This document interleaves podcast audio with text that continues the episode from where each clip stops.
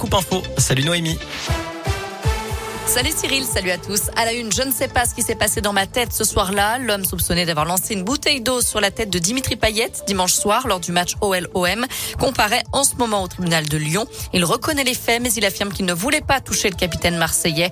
Par ailleurs, un Indinois de 17 ans doit être jugé aujourd'hui à Bourg-en-Bresse pour détention de fumigène. De son côté, Gérald Darmanin se donne 15 jours pour proposer des mesures au Premier ministre pour améliorer la sécurité dans les stades.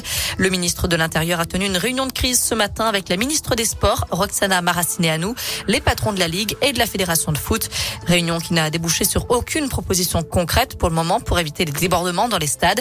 Simplement un constat, nous devons améliorer le contrôle de l'accès au stade. Je rappelle que la Ligue de foot professionnelle a déjà pris une première sanction contre l'OL, un huis clos total à titre conservatoire du stade de Dessine, mais d'autres sanctions devraient tomber début décembre. Les Restos du Cœur lancent leur 37e campagne hivernale aujourd'hui. Ils comptent sur la générosité des Français pour faire des dons aux plus démunis.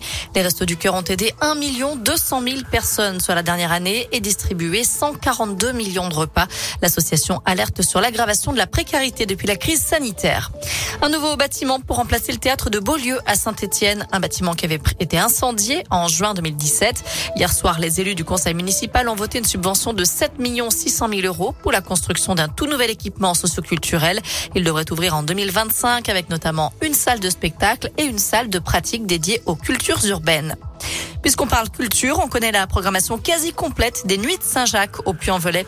Comme annoncé précédemment, Julien Doré fera la soirée d'ouverture le mercredi 13 juillet. Il sera accompagné par Attic et Michael Jones sur la scène du jardin Henri Vinet. Le lendemain, on retrouvera Suzanne et le duo Samaka aux côtés de M. Enfin, vendredi 15 juillet, Gaëtan Roussel sera présent avec Grand Corps Malade. La billetterie ouvrira demain à 9h.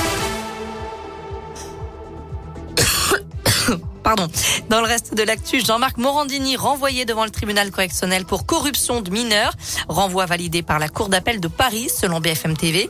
L'animateur est mis en examen pour avoir fait des propositions sexuelles à deux mineurs âgés de 15 et 16 ans au moment des faits. Il peut encore pourvoir en cassation pour tenter d'éviter un procès.